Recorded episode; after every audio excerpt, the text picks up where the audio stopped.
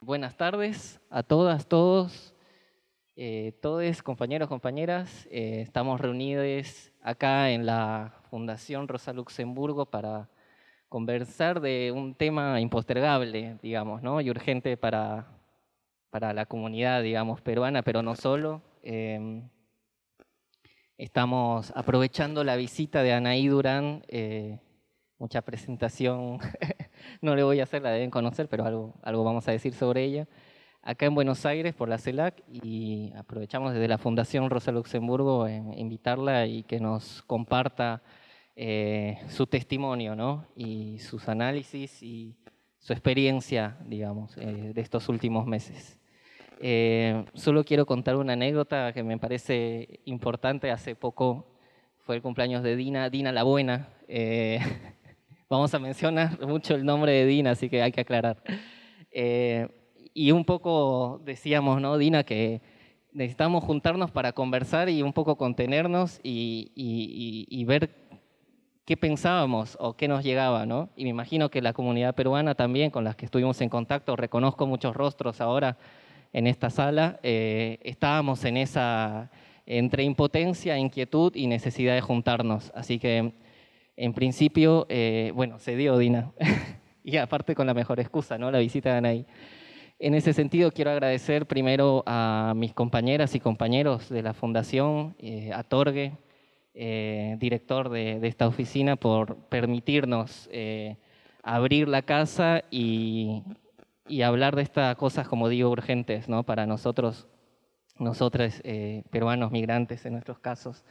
Eh, si bien la fundación no trabaja particularmente con organizaciones en Perú, somos todos parte del sur global, digamos, y es una preocupación permanente y ha estado en nuestras mentes, en nuestras reuniones, en nuestras coordinaciones eh, todo este tiempo, ¿no? sobre todo estas últimas semanas. Eh, bien. bueno, no hago más preámbulos, solo los presento y, empezamos con la charla, compañeras. Bueno, Anaí Durán, mucha presentación, como les dije, no voy a decir, es socióloga peruana eh, por la Universidad Nacional Mayor de San Marcos, la universidad pública más antigua y más importante que tiene el Perú. Y para las compañeras, compañeros de Argentina, es como la Universidad de Buenos Aires, digamos, ¿no? Eh, es docente también de, esa casa de estudio. Es activista eh, recientemente de Mujeres por la Nueva Constitución. Un poco de eso también estaría bueno que nos comentes, eh, de toda esa experiencia, Anaí. Em, y fue ministra de Mujeres y Poblaciones Vulnerables en la primera etapa del breve gobierno de Pedro Castillo. Em, bueno, está Dina Sánchez, que también es bastante conocida por, por nosotros. Eh, es peruana migrante y es secretaria general adjunta de la Unión de Trabajadores y Trabajadoras de la Economía Popular, la UTEP. Y bueno, Hernán también un conocido, un conocido por, por nosotros, por nosotras, eh, es parte o miembro del Instituto de Estudios de América Latina y el Caribe em, de las Facultades Sociales de la Universidad de Buenos Aires. Es un investigador militante también eh, nada, tiene muchos títulos, un compañero sobre todo, y también nos parecía interesante compartir, ¿no? Eh, entonces, em, algo que ya para empezar con, esta primera intervención, compas y Anaí, es eh, algo que me recordaba también que esta mesa, esta misma mesa, los cuatro estuvimos reunidos en una charla en el año 2017, principio de 2017, eh, organizada por el IALC. Éramos justamente los cuatro aprovechando la visita de Anaí y eh, el objetivo de esa charla era analizar, digamos, la llegada de Kuczynski, eh, Pedro Pablo Kuczynski, al, poder y analizar el neoliberalismo. En ese tiempo ya Anaí hablábamos, y los cuatro hablábamos de estas crisis, digamos, eh, de representatividad, crisis de partidos, institucional. me parece ahora, después de seis años, han pasado eh, seis presidentes, dos elegidos eh, en elecciones y el resto, bueno, en toda esta vorágine destituyente y de vacancias que, es conocida, o más o menos conocida también. Estaría bueno que aclaremos en algún punto por qué se da esta intensidad de, de, giros, digamos, ¿no? Presidentes destituidos, parlamentos que se cierran. Y yo creo que de ese tiempo, de esa última reunión ahora, ya no basta con eh, caracterizar la situación peruana solamente como una crisis, ¿no? Crisis institucional, crisis de partidos, crisis de las izquierdas, hay en Francia o hay en Alemania, digamos, también. Entonces, ¿cómo caracterizar el momento peruano, digamos, no? Eh, estamos, además, desde el 7 de diciembre con más de 60 peruanos asesinados, asesinadas, seis menores, centenares de, heridos, 700 heridos. Em, entonces podríamos hablar incluso de una crisis humanitaria, pero el título de la charla eh, intentamos pensarlo como qué está pasando como eso, ¿no, Anaí? Eh, pero podría ser otra pregunta, ¿cómo llegamos a esto, no? Em, entonces, eh, ahí lo dejo, Anaí, para ti. ¿Cómo lo quieras encarar? Bueno, bueno, primero que nada, buenas tardes con todas, todos, todes. Eh, muy contenta de estar aquí, de que se haya hecho el esfuerzo por recibirnos. Sabemos que están en vacaciones y lo, enero suele ser un mes complicado, ¿no? Pero teníamos que venir, por un lado, por, el tema de la CELAC y también por esta necesidad de buscar una solidaridad latinoamericana mucho más activa con lo que ha pasado y lo que está pasando en estos momentos en Perú. ¿no? Quizá eso lo vamos a tocar también, pero el silencio de la comunidad internacional ha sido algo que ha permitido a este gobierno, a este régimen cívico-militar poder actuar, creo, con tanta impunidad. ¿no? Y qué bueno que ya empiecen a haber voces cada vez más fuertes. Hemos escuchado ayer a varios mandatarios y también a la sociedad argentina que se movilizó junto con la, comunidad peruana, eh, diciendo las cosas como son, ¿no? que hay un gobierno dictatorial que está asesinando compatriotas y que está pisoteando la democracia. Para volver a la, o para entrar con la pregunta que plantea Víctor Miguel, que es una pregunta estructural, histórica, ¿no? Podemos empezar con San Martín, dejándole a Bolívar Perú y diciendo, acá no puedo, me voy, eh, me voy a, a otro lado y con Bolívar siendo expulsado prácticamente por la oligarquía peruana, ¿no? que nunca tuvo un proyecto de nación. Pero para no irnos tan lejos en la historia, yo sí creo que podemos poner, eh, caracterizar esto, y eso también con Hernán compartimos un grupo en, en Claxo, eh, este, esta figura de crisis de régimen, ¿no? de crisis orgánica que acuña Gramsci en, en en, Italia, el momento en que él estaba viviendo también de ascenso del fascismo. ¿no?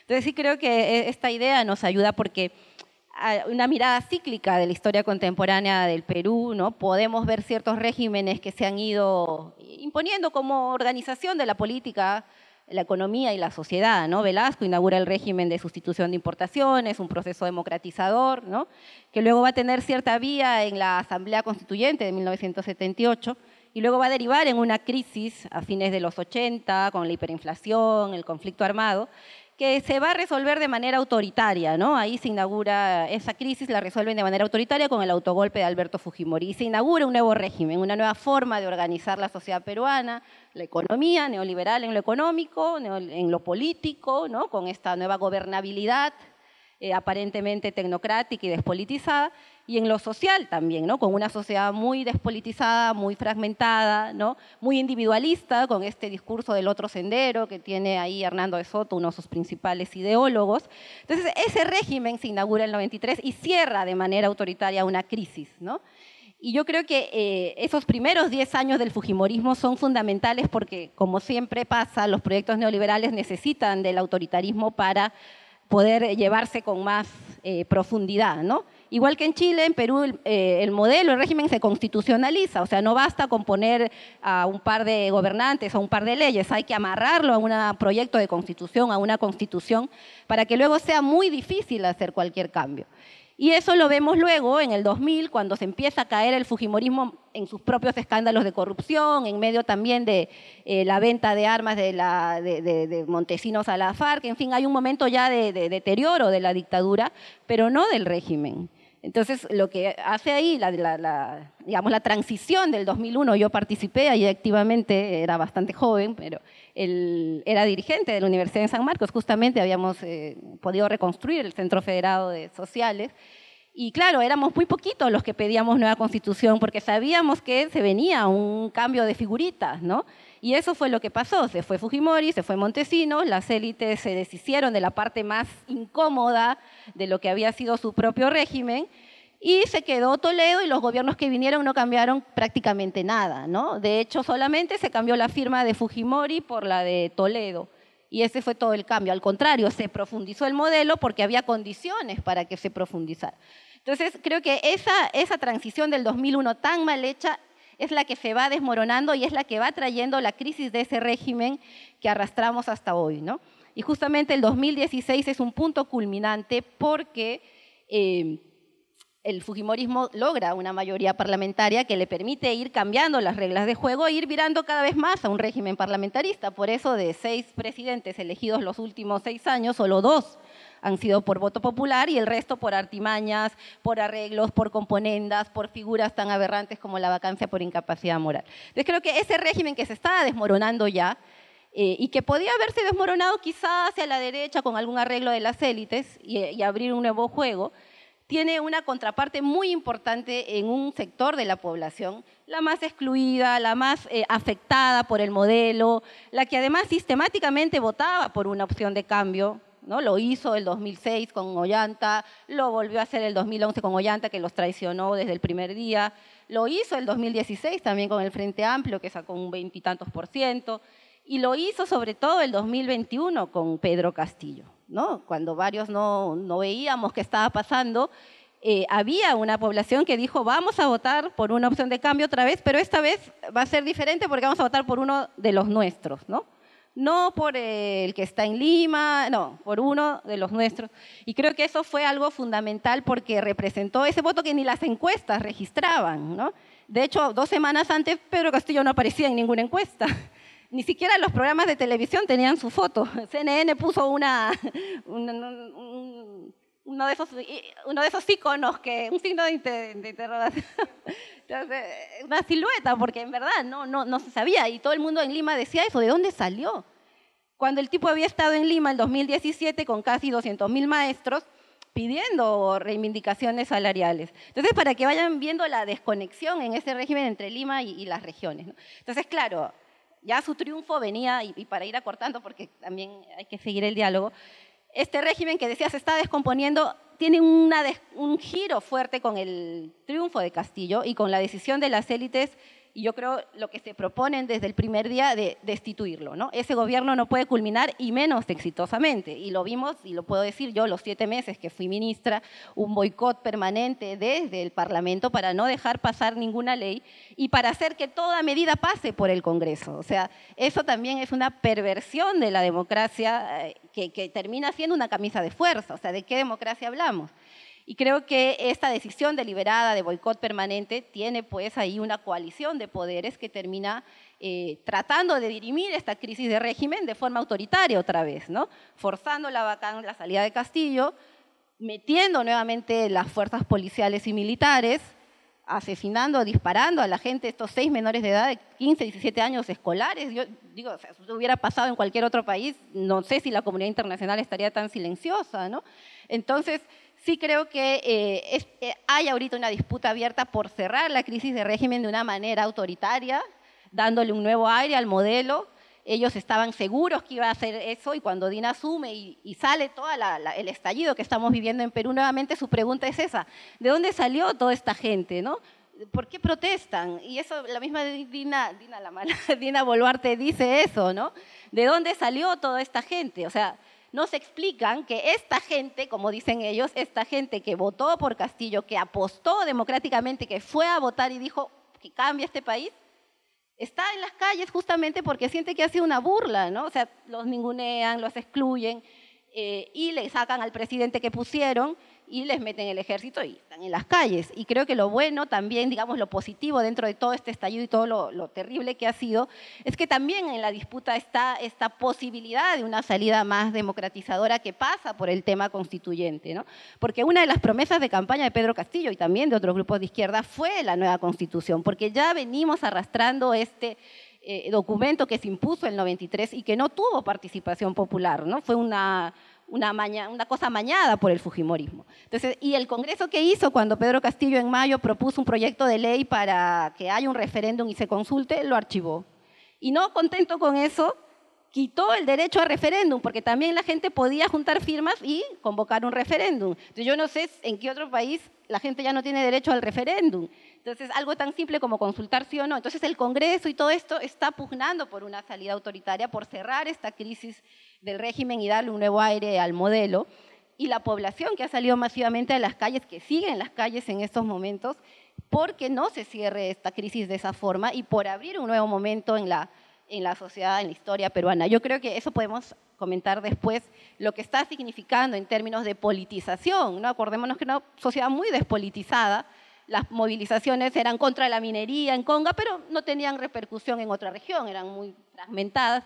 Y ahora de pronto tenemos todo el país convulsionado, con cuatro demandas muy políticas, renuncia a Dina, cierre del Congreso, eh, nueva constitución y libertad de Castillo. Esas cuatro creo que son las más consensuales y es una plataforma nacional. Entonces, claro, las élites dicen, no, estos están manipulados porque la gente protesta por carretera, porque siempre protesta por los precios de sus productos, ¿cómo van a protestar por algo político? ¿no? Pero no, eso es lo que ha pasado también y yo creo que esa politización eh, está demostrando que hay posibilidad todavía de una salida democrática y esperemos que esa sea finalmente la que tenga cabida. ¿no?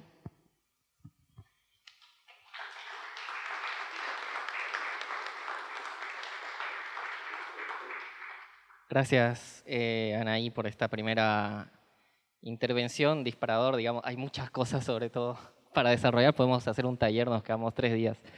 Em, no, esto último me quedo con eh, la despolitización, como la mencionas, ¿no? Eh, en los medios, sobre todo, que también vamos a hablar un poco de los medios, vienes de ganarle un juicio a una periodista de derecha por difamarte, eh, por aludirte al terrorismo, al terruqueo, le decimos en Perú, y le ganaste el juicio, quizás lo dejamos para un punto sobre el orden de los medios más adelante, pero hablando de la despolitización, los medios en Perú le quitan, digamos, este, em, esta sustancia política al, decir, bueno, eh, salen a reclamar, pero ¿cuáles son las demandas, digamos? no piden mejores hospitales, digamos, esa lógica de decir, bueno, pero ¿qué están pidiendo, no? cuando es una de las manifestaciones, sino me parece que, la única, al menos de los últimos tiempos, eh, donde se está pidiendo más democracia, más política, digamos, ¿no? Eh, están yendo a la raíz, digamos, y eso es lo potente y el desafío para, para, los que estamos involucrados en eso, de pensar con nuevas categorías también. En ese sentido, Dina, eh, a nosotros nos parecía importante también tu experiencia de cómo se juega la politización, digamos, ¿no? Cómo, es pasar, digamos, en tu experiencia, de lo que entiendo y por lo que te he venido escuchando, de, un contexto despolitizado aparentemente a, una, a un contexto, a una sociedad donde se respira política eh, cuando vas a comprar un alfajor al chino, digamos, ¿no? como Buenos Aires o Argentina. en ese sentido, tu, tu, experiencia como militante acá y tu organización política, viniendo de Perú, digamos, sería importante también para entender ese momento en que cuando en Perú nos queremos levantar, eh, prácticamente se nos anula porque no hay, una organización previa, gente con demandas aleatorias o demandas que no son claras. ¿no? En ese sentido, ¿cómo, ves este proceso tú, todo lo que venía comentando Anaí y bueno, lo que quieras comentar también? Bueno, buenas tardes. Eh, yo también, en la línea de, Anaí, agradecer a la Fundación venimos trabajando muchas, muchas cosas de manera conjunta. Y, bueno, esta, como decía al principio Víctor, ¿no? Con Anaí también tuvimos la oportunidad de reunirnos en Perú, me acuerdo, después de esa primera vez que nos conocimos, eh, yo viajé a Perú y nos, nos reunimos, intercambiábamos. Y siempre la pregunta era, ¿no?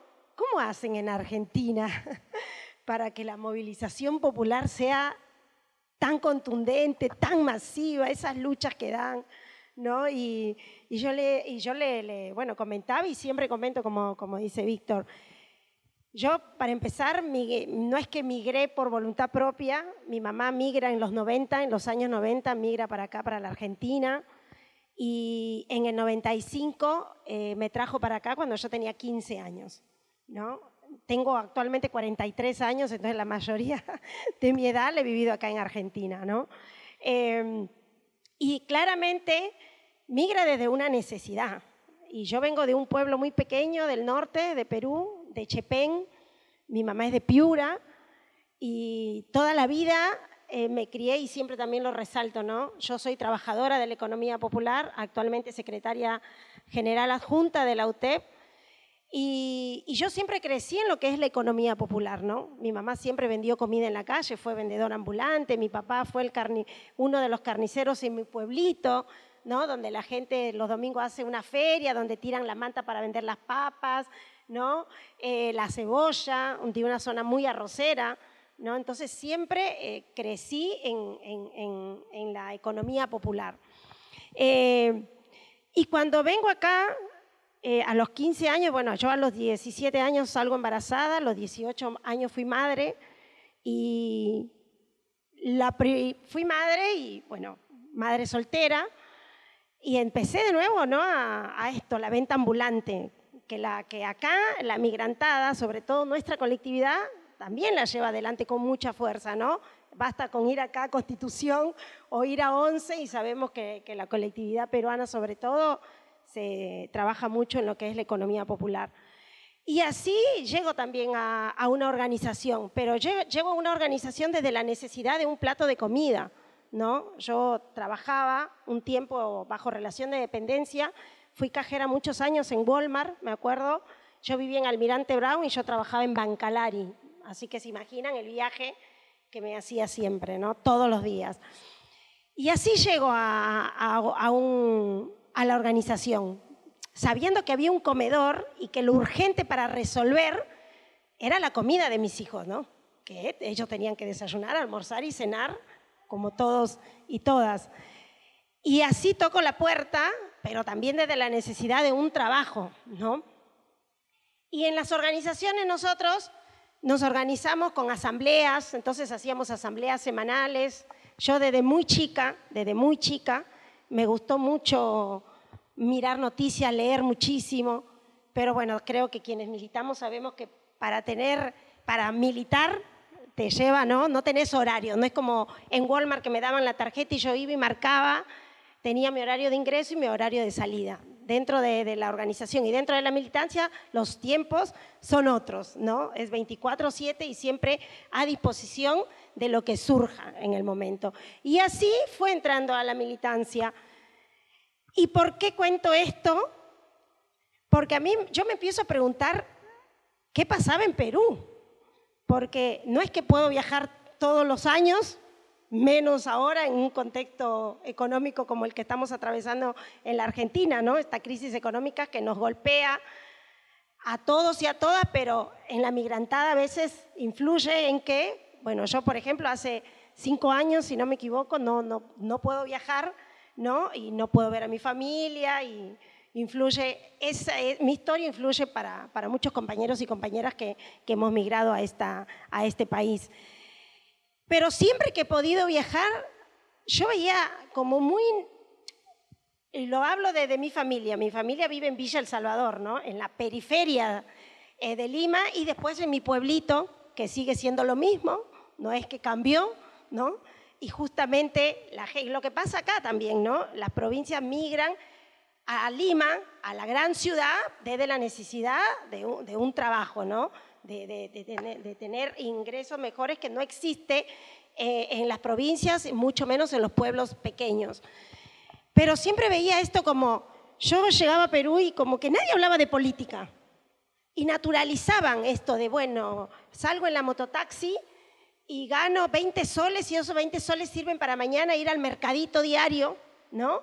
porque es eso, son las costumbres que tenemos en Perú de ir todos los días al mercadito, bueno, hoy se va, bueno, medio pollo, un kilo de arroz, la verdurita para la sopa, y eran tan natural, o sea, nadie, nadie hablaba de, lo que pasaba, ¿no? De, que, es político, como que nadie se, se, veía como sujeto o sujeta política, y a mí me, me preocupaba un montón, ¿no?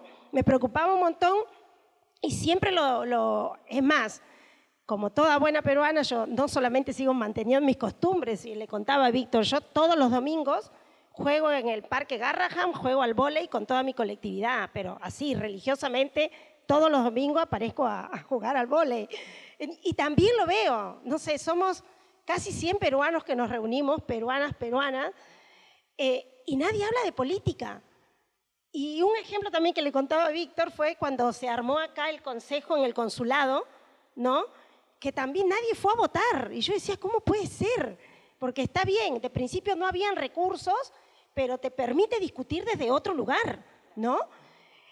Y cuando pasa lo de Pedro Castillo, que también lo sigo por la compañerada, pero también porque siempre me cruzo con Manuel y Víctor, son con quien más me cruzo cotidianamente, y, y veía todo, toda la repercusión mediática que tenía que un profesor de un pueblo estaba siendo electo presidente.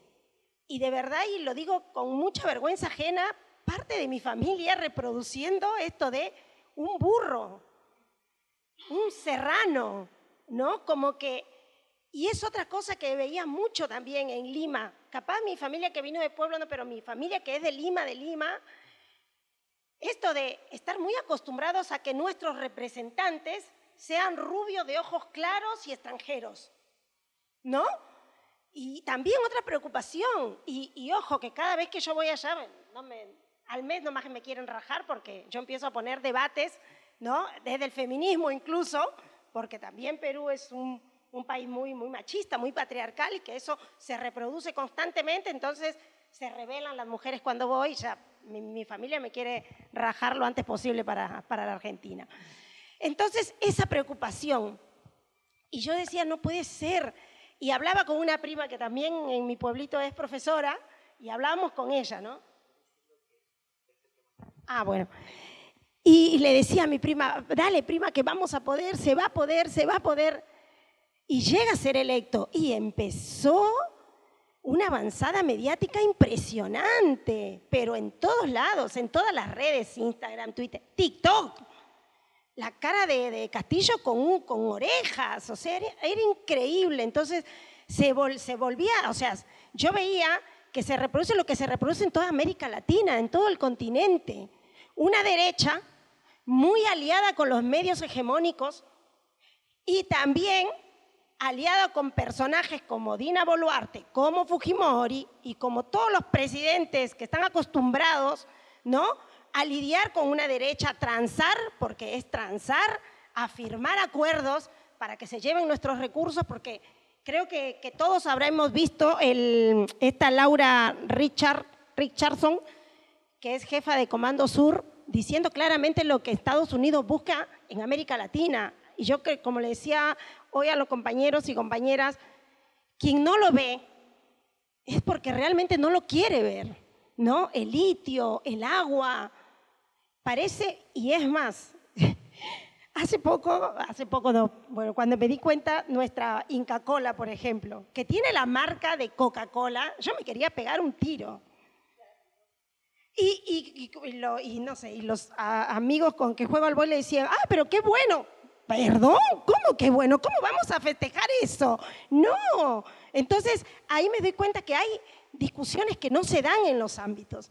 Y, lo, que nos, lo que nos pasó a tanto María, que hoy es la compañera concejala peruana, concejala en el partido de Avellaneda, y a mí, y a otra compañera también, Mariluz Mendoza, que también es referente en el partido de Quilmes, ¿no? que también es peruana, es que encontramos un espacio, una organización que primero nos abraza. Tengamos en cuenta que su gran mayoría en las organizaciones sociales, así como somos mujeres, en su gran mayoría somos migrantes. Y hoy justo en una entrevista me decían, Dina, ¿por qué su gran mayoría son mujeres? Y porque hay un montón de cuestiones que nos lo resolvió la economía popular y no nos lo resolvió ni el sector privado ni el sector público. Por ejemplo, el gran ejemplo es los cuidados de nuestras niñeces. Muchas de nosotras trabajamos en la economía popular porque tenemos garantizado esos trabajos de cuidados que son realizados por nosotras mismas, ¿no? Entonces, en esos espacios empezamos a politizarnos, empezamos a discutir y empezamos a entendernos que somos sujetas políticas, que somos sujetos políticos y que realmente nuestro futuro está en nuestras manos que no podemos seguir dejando nuestro futuro en manos de otros que no van a hacer absolutamente nada por nosotros. Y lo que me pasaba a mí personalmente en Perú y lo compartí con Víctor es, che, yo de verdad siempre, hasta el último año que fui a Perú, yo decía, en Perú nadie discute política, la gente no está politizada. Y seguramente la presidencia de Castillo, más adelante vamos a tener oportunidad de hacer una síntesis, qué se hizo mal, qué se hizo bien, ¿no? Quiénes jugaron y quiénes no. Pero yo me voy a centrar en estos dos últimos meses, que cuando empecé a abrir las redes, justamente con esto, ¿no? De, la lectura, y veo lo que estaba pasando, yo me entristecí mucho, pero por otro lado me llenó el pecho de orgullo, porque dije, wow, el pueblo peruano se despertó el pueblo, el pueblo peruano se rebeló, las provincias se rebelaron y las provincias que son parte de Perú, porque es lo que también pasa acá, no sé, en Jujuy, por ejemplo, ¿no? Que todo lo que pasa en Jujuy pareciera que no fuera Argentina, toda la, con la impunidad con la que se lleva, con la que se maneja, maneja Morales.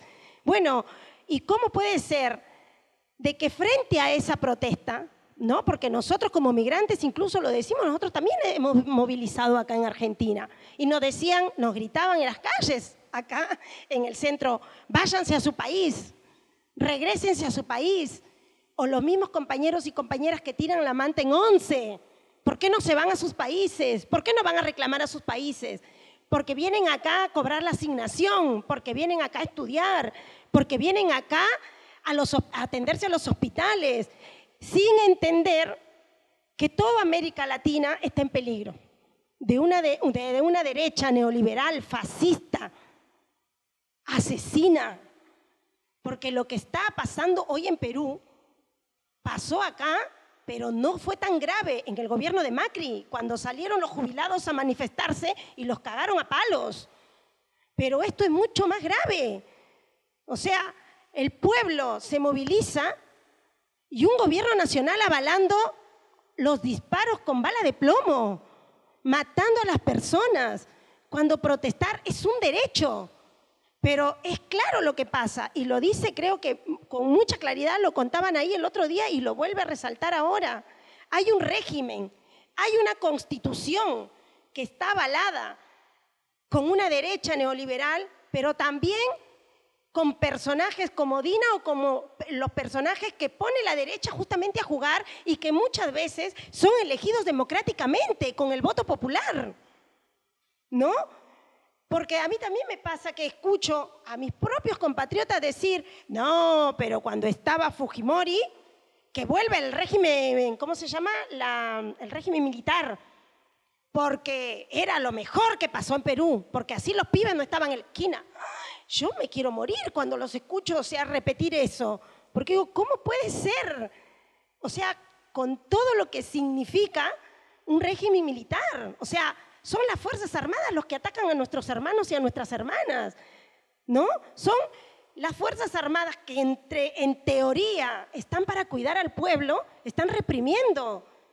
¿No? Y están, si los derechos humanos no existen, metieron a una nena de ocho años en prisión, ¿no?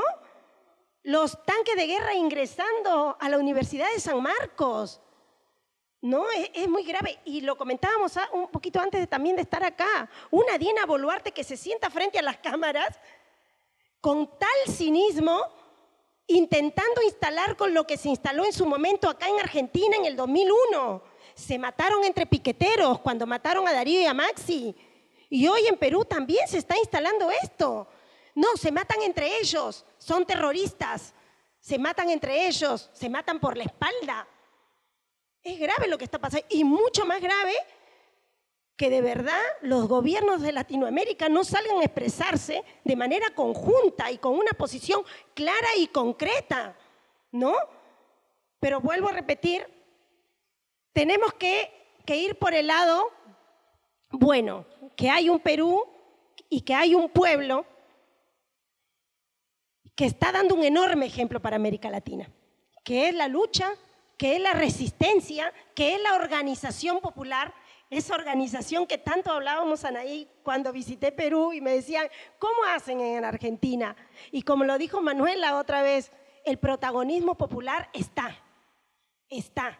Entonces es importante que toda América Latina, que Argentina, desde las organizaciones de todos los espacios políticos posibles, aliados, aliadas, desde todos los organismos, levantemos una sola voz y levantemos un solo puño y demos la pelea de manera conjunta. Por eso voy a resaltar incluso ese, este comité que va a viajar en el mes de febrero, donde va a estar nuestro compañero Juan, donde va a estar nuestra compañera Natalia Saracho, donde van a estar compañeros y compañeras que hemos nacido desde esa organización popular, desde los territorios, ¿no? Desde ese territorio organizándonos con vecinos, con vecinas, con compañeros, con compañeras, entendiendo que nuestro futuro lo vamos a tener que pelear nosotros y nosotras. Y por otra, otra, otro lado, también resaltar que estamos haciendo bien las cosas en América Latina. Porque si hay una derecha que está avanzando fuertemente es porque ya no somos cualquier pueblo. Y lo digo también con mucho orgullo, porque a pesar de lo que está pasando en Perú, ese pueblo ha sido protagonista. Que Pedro Castillo, siendo un profesor, que Pedro Castillo, siendo un compañero de un pueblo, haya llegado a la presidencia, es un avance. Y eso molesta.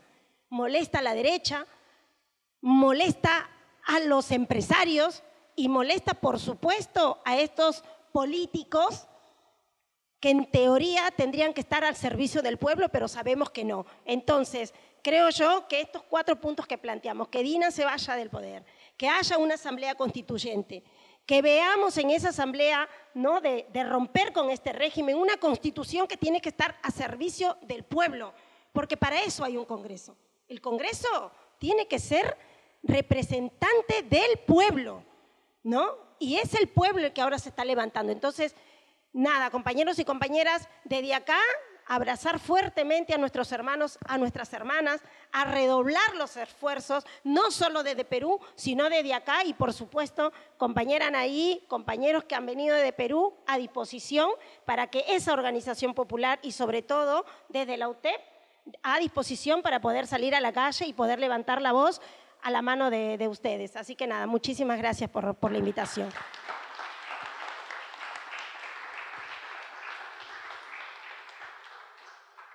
Gracias, Dina, la buena. Em, bueno, hubo mucha mención a América Latina, Hernán. Em, la verdad que no se podría entender Perú sin enmarcarlo en una discusión eh, o una experiencia geopolítica regional desde el sur. Me parece que eh, últimamente has estado visitando territorios donde se han dado eh, últimamente levantamientos o experiencias desde las organizaciones y las bases un poco también estaría bueno y también pensamos eh, una mesa en la que pudieras enmarcar, digamos, este, este momento peruano en, quizás algo mayor, digamos, ¿no? Algún movimiento regional o alguna lectura, digamos, más allá de las fronteras estatal nacionales, ¿no? Que quizás esas lecturas pueden ser limitantes en cierto sentido para tratar de entender un fenómeno más complejo, ¿no? Em, en ese sentido, no sé si tienes algo para comentarnos o tu mirada. Bueno, buenas tardes a todos. Eh, celebrar el encuentro, la posibilidad de estar acá, no solo dialogando en torno a la coyuntura tan delicada que vive Perú, eh, sino también brindando la solidaridad activa, ¿no? poniendo el cuerpo para denunciar, por un lado, lo que han sido las masacres, el asesinato sistemático, el terrorismo estatal, hay que decirlo, ¿no? No, no depende solo de un gobierno, sino que, digamos, esta crisis que que mencionaba Anaí se va exacerbando, pero de manera, eh, yo diría, inédita. Charlábamos hace semanas atrás, poquitos meses, en torno a un boletín que sacamos desde el grupo de trabajo eh, sobre Estado que integramos con Anaí, eh, y el eje era militarización en América Latina, y un debate era, che, Perú entra o no dentro de esas lógicas, ¿no? y hay que y en clave autocrítica decíamos, bueno, quizás Perú no, no cuaja, de hecho no lo incorporamos, eh, y, bueno, para, para, pensar un poco el carácter acelerado de estas dinámicas, donde hoy no solo hay un régimen en crisis, en descomposición, sino que hay un gobierno cívico-militar eh, en una dinámica donde se está pasando de la militarización al militarismo, como en otros procesos donde conviven lógicas progresistas con militarismo eh, eh, agudizado. ¿no? Entonces, primer cuestión clave, eh, ¿cuánto nos cuesta a las organizaciones, al activismo, a los pueblos hacer un análisis de coyuntura de carácter continental y global? Es decir, ¿cuánto obtura procesos que tienen su singularidad, y Perú sin duda la tiene, es decir, estamos hablando de una crisis ya de mediana duración, cada vez que nos encontramos eh, adicionamos eh, características a esa crisis, ¿no? Eh, lo mencionaba Víctor, digamos, ya lleva varios años, pero se va exacerbando y, esta lógica del militarismo, este terrorismo estatal, estas masacres, lamentablemente no son una anomalía a escala regional, continental, ¿no? Y, bueno, también lo decía Dina, eh, en parte son una respuesta a esos levantamientos populares. Yo diría sobre todo pensando en una discusión que en el grupo de trabajo también venimos teniendo y es en qué medida hubo un cierre del llamado ciclo progresista. Nosotros hablamos algunos más de un, de un ciclo de impugnación al neoliberalismo que trasciende lo gubernamental, que involucra una dinámica también societal, relaciones de fuerza que no se agotan en los gobiernos de turno, que pueden declinar, pueden ser desplazados por lógicas neogolpistas, pero eso no involucra un quiebre de la relación de fuerza. ¿no? Y es importante plantear un ciclo de impugnación que trascienda lo gubernamental, porque si no, hasta el 2019 nos quedaban afuera buena parte de los territorios del Pacífico, incluido el propio Perú, lo cual no implicaba que, no, que, que todos estos años no haya habido resistencia enconada, quizás ahí estaba la fortaleza y al mismo tiempo cierta debilidad o limitación, que era el fuerte anclaje territorial y situado de ese tipo de luchas. Por lo general campesinas, indígenas, antiextractivistas, en contra de la megaminería. Eh, ahora, eh, fue habiendo un, acumulado, si se quiere, una erosión de la hegemonía neoliberal en todos estos años. Y 2019-2020, eh, si pensamos finales del 2020, las luchas callejeras, las movilizaciones que había que remontarse hasta, hasta el año 2000, quizás en el caso de, de Perú para pensar un nivel de no solo de masividad, sino también de radicalidad en términos de exigencia. Empieza a cobrar más fuerza y envergadura a escala nacional o plurinacional, deberíamos decir, eh, la exigencia de la Asamblea Constituyente, algo que al mismo tiempo, digamos, circunda a otras latitudes. La más concreta es Chile. Digo, para pensar la irradiación de esas revueltas a escala del Pacífico, eh, octubre del 2019, con un paro una huelga de masas en, Ecuador, a los poquitos días Chile, al mes siguiente Colombia, eh, en fin, y en el 2020, en plena pandemia, también un cimbronazo y una movilización callejera que, digamos, un poco quedó eclipsada por el ascenso también inesperado al gobierno de Castillo. Y hay un primer interrogante, digo, para plantear hipótesis y preguntas generadoras para el diálogo posterior, también lo lanzo a Anaí, a, a Víctor y Dina, es en qué medida el gobierno de Castillo sutura esa crisis tan aguda, ese descontento y malestar que se expresa en las calles a fines del 2020 y que la pandemia a su vez exacerba en términos no solo socioeconómicos, sino sanitarios, y en qué medida pospone, en qué medida intensifica esa propia crisis. ¿no? Digamos, es una pregunta eh, en la perspectiva de eh, lo que algunos llaman una nueva oleada progresista, es decir, cómo caracterizar al gobierno de Castillo, lo planteo más en tono de interrogante, eh, asumiendo que esta nueva oleada, nosotros hablamos más de reactivación del SINAL, no hay un cierre del ciclo de impugnación, porque no hay pueblos derrotados en el Pacífico. Es decir, ese pueblo que se levanta y que sale a las calles en octubre del 19 en Chile, es un pueblo que tiene una memoria histórica, desde el 2001, el 2006, digo, del mochilazo, del pingüinazo, del 2011, y, ese acumulado va trascendiendo, diríamos en términos gramscianos, lo sectorial, lo económico corporativo y asumiendo un tinte político. ¿eh? al nivel de la Asamblea y el proceso constituyente. Bueno, lo mismo pasa, creo, en Perú con sus particularidades. ¿no? ¿En qué medida entonces se anudan memorias históricas de corta duración?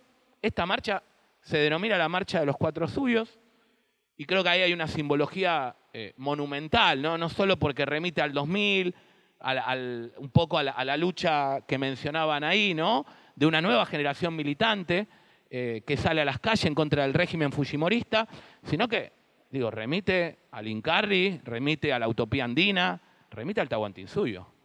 Un Tahuantinsuyo que se está recomponiendo en términos comunitarios y de politicidad al calor también de las luchas, por ejemplo, en Ecuador, por ejemplo, en Bolivia. Digamos, no se entiende el declive y la derrota del golpismo en Bolivia sin ese tejido comunitario, rural, campesino e indígena, que también quedó eclipsado por una lógica electoral del triunfo del MAS, pero que fue determinante en términos de bloqueo de carreteras y de boicot a la dinámica de perdurabilidad del golpismo.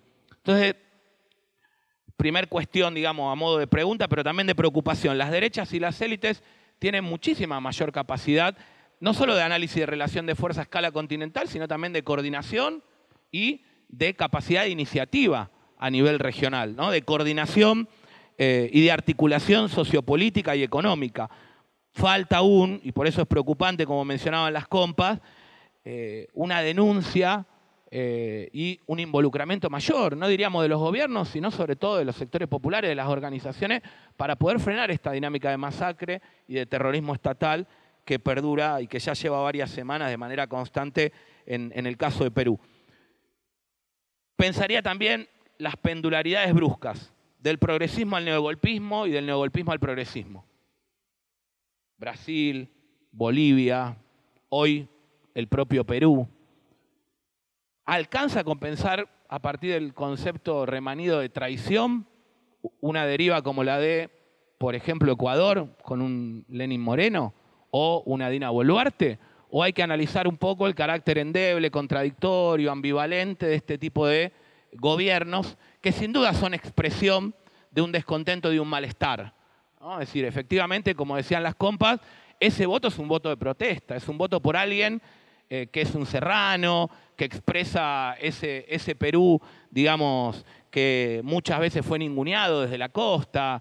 Digo, eh, en estas últimas semanas estaba releyendo eh, a José María Arguedas, digo, a veces decía Mariate y desde la literatura podemos entender mejor estos procesos de crisis, y sin duda lo que en algún momento fue una dualidad, costa-sierra, mundo andino, mundo blanco, profundamente racista, ¿no? hoy es más complejo. ¿no? Por eso la centralidad de lo migratorio, eh, bien lo mencionaba Dina, no solo hacia afuera, sino también hoy en día en el propio Perú. La mayoría de la población de la propia Lima es una población migrante y sin embargo hoy les da la espalda a ese sur, a esa sierra que se revela y que se levanta. Entonces, digamos, ahí aparece un factor no menor que es la hegemonía no solo neoliberal, sino profundamente racista. y, el rechazo eh, a esas raíces andinas, serranas, diría del resto de las regiones, de las más de 20 eh, regiones, digamos, eh, y territorios en su diversidad del propio Perú. Pensaría, y ahí sí cerrando un poco y retomando ya que estamos acá en esta casa, un, digamos, un elemento fundamental en Rosa Luxemburgo, que son las huelgas políticas de masas. Digamos, la marcha de los cuatro suyos es una huelga política de masas, indudablemente, es un paro plurinacional que desborda las centrales sindicales, que no la decreta ningún partido político, sino que el protagonismo es de masas rurales, indígenas, campesinas, del campo a la ciudad, a esa Lima racista, ¿no? Eh, digamos, eh, y, cómo, como decían las compas también, eh, y al decir de la propia Rosa, la huelga política de masas es un proceso de activación, ¿no? que, que genera organización popular, que politiza, Dina lo planteaba en otra clave, pero, pero creo que apunta a lo mismo. Cuando la necesidad deviene política, la política deviene una necesidad. Entonces, este momento en, en Ecuador sin duda es un momento constitutivo, un momento de enorme politicidad, y ahí los escenarios que se abren son varios. Provocativamente diría, no podemos darnos el lujo de ser reformistas en esta coyuntura de crisis civilizatoria, ¿no? y, ahí charlábamos antes la diversidad de posiciones dentro de la CELAC. Es decir, el problema ecológico, socioambiental, eh, del extractivismo, pero también el problema eh, sociopolítico, de protagonismo popular, de una salida constituyente, eh, de mayor radicalidad, es algo urgente a debatir en la agenda pública, pero sobre todo a plantear como algo más necesario que nunca en esta, en esta coyuntura de crisis. ¿no? Y algo que, también vienen a, enseñarnos los feminismos, y en el Perú de las últimas semanas eh, están las calles, en las carreteras, en los aeropuertos, es que no hay necesariamente contraposición entre masividad y radicalidad. Muchas veces los reformismos nos dicen, Si se es muy radical, redunda en eh, un declive de la masividad y viceversa.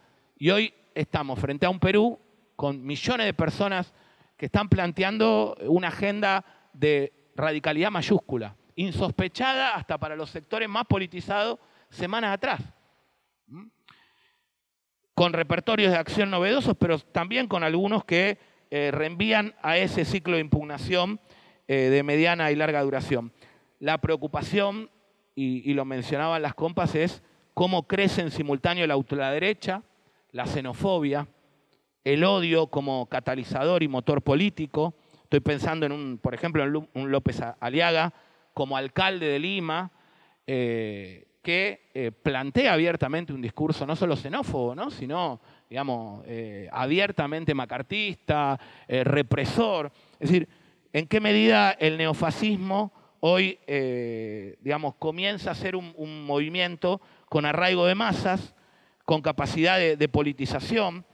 y si antaño decíamos desde Gramsci, cuando se erosiona el consenso, se tiene que apelar a la, represión, hoy muchos sectores de ultraderecha apelan a la represión para construir consenso.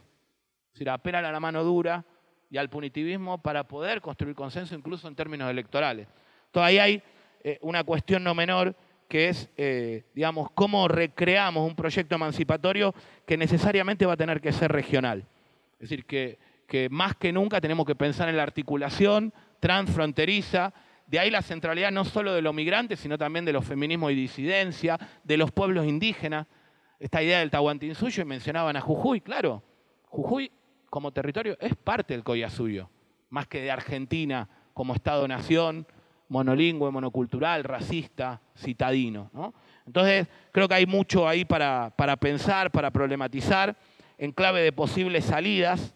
Eh, pensaba en, en Ollanta, pensaba en Toledo, pensaba en eh, digamos, también esa recurrencia y esas frustraciones que muchas veces son caldo de cultivo para que las ultraderechas se potencien, se activen y cobren mayor legitimidad.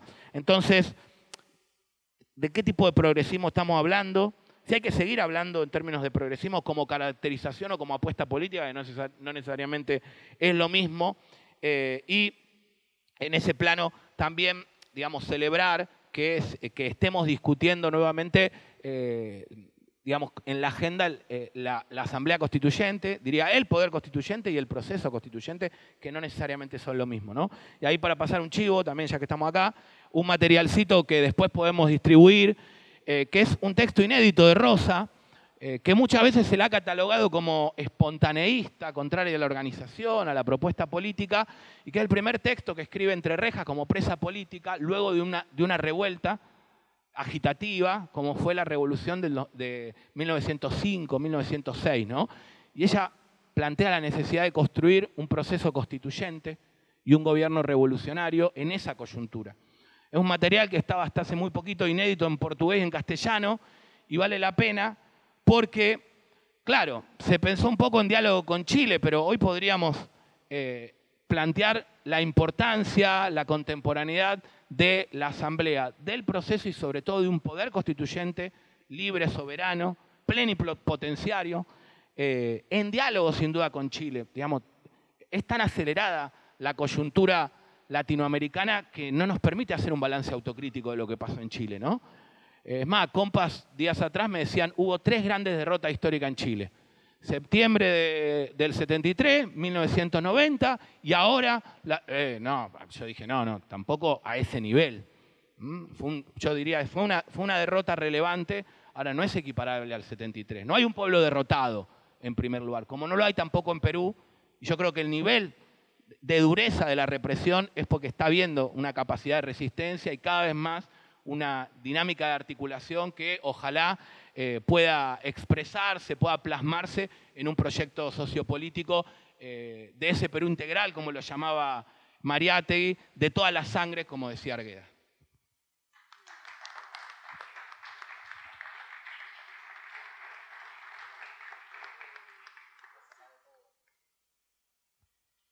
Son un montón de preguntas, Anaí, así que em, bueno, no, yo me imagino que tienes un montón ya para responder. Solo eh, recuperar esto último que decías, Hernán, sobre eh, la novedad del repertorio de acción, ¿no? Como más o menos creo que te estoy citando bien, eh, me lleva a pensar, digamos, a, la, naturaleza de esta composición antagónica, digamos, ¿no?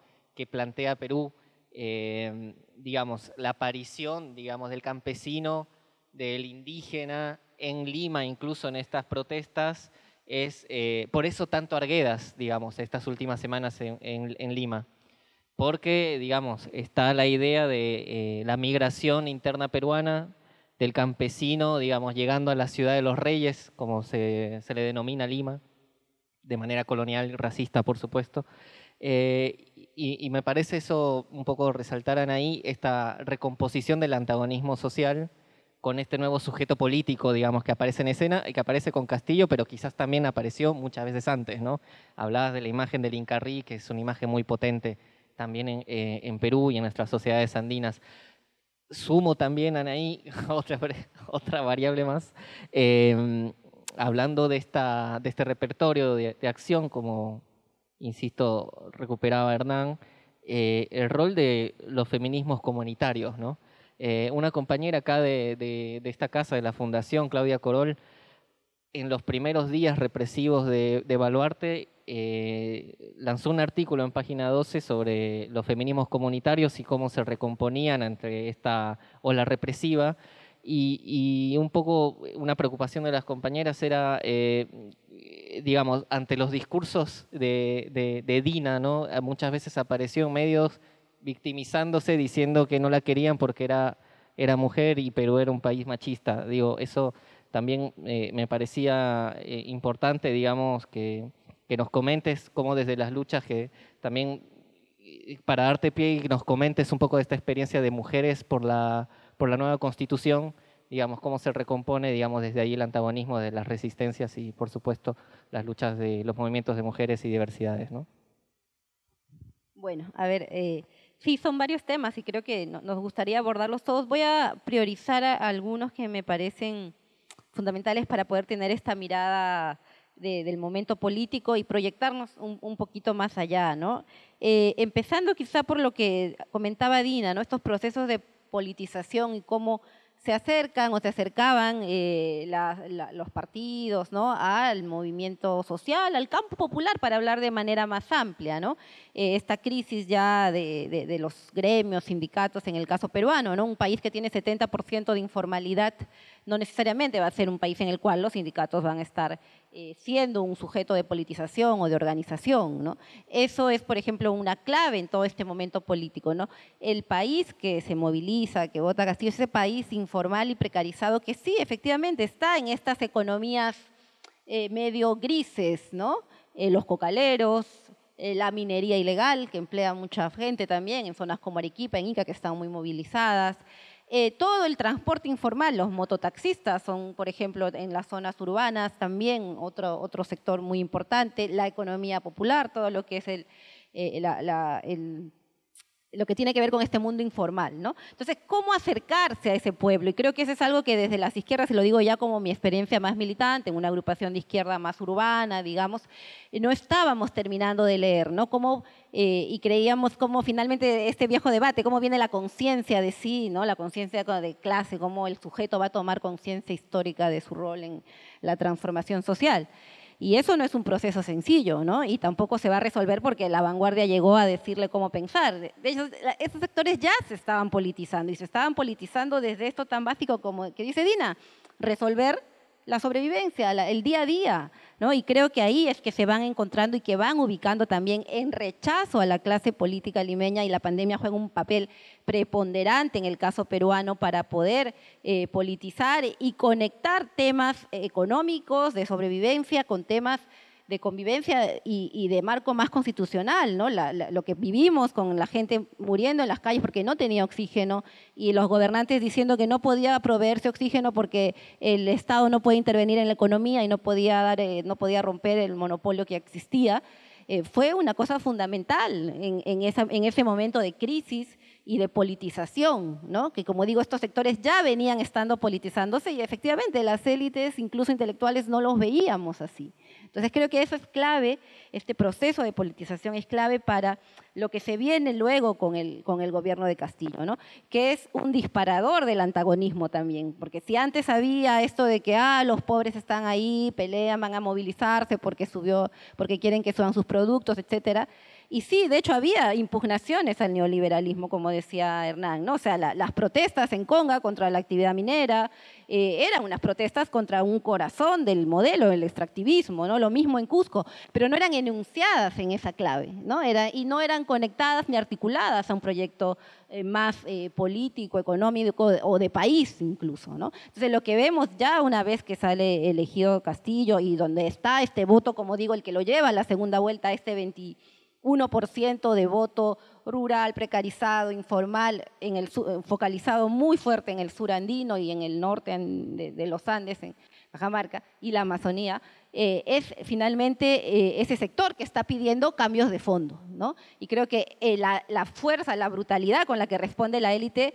dispara ese antagonismo también. Entonces podemos, hablando, siguiendo en clave gramchana, ¿no? esta subalternidad en la cual estaba la población, esta aparentemente conformismo que se va politizando, encuentra una respuesta antagonista en una élite que le niega hasta que vote bien, ¿no? Vargas Llosa diciendo ellos no saben votar, hay un fraude. Y lo que tuvimos fue cómo maquinaron un fraude cuando sabían perfectamente que no había un fraude y cómo movilizaron a los mejores buffets, a los estudios de abogados de Lima, a los chicos practicantes de derecho, para impugnar votos indígenas y campesinos, diciendo que esa gente no sabe votar. O sea, el mensaje que estás dando, y ese es otro gran tema que, que podríamos debatir y hacer varias tesis sobre la democracia finalmente, ¿no? O sea, eh, volviendo a los debates de los 70, cuando volvió la democracia a los países que tuvimos dictaduras, en fin, ¿no? Pero lo que estamos viendo ya es otro momento. Entonces, ya ese campanazo de lo que hicieron diciéndole a la población no sabe votar, el desprecio que había en toda esa carga de decir, ustedes no saben votar, miren, tenemos millones de soles pagando ahorita los estudios de abogados para que les impugnen sus votos, fue un mensaje que ya nos hacía un poco premonitorio de lo que iba a ser estos 15 meses de gobierno. ¿no? Y yo creo que dispararon ese antagonismo, hicieron también confluir un nosotros en la población, ¿no? somos nosotros contra ellos. Y creo que ahí eh, el rol que juega también el gobierno de Castillo quizá no es tan visible en términos de lo que hace al mover el gobierno. Primero en abrir las puertas de Palacio, que es algo que siempre destacan líderes como Lourdes Huanca, ¿no? que empiezan a entrar a Palacio permanentemente, dirigentes sociales, movimientos sociales, no solo a la foto, como dicen, ¿no? sino a discutir temas de fondo. Y empieza a ver esto que odia la derecha, que son los gabinetes descentralizados, ¿no? que saca, los gabinetes, a los ministros y seccionan ya no en Palacio, sino en las provincias, ni siquiera en las capitales de regiones.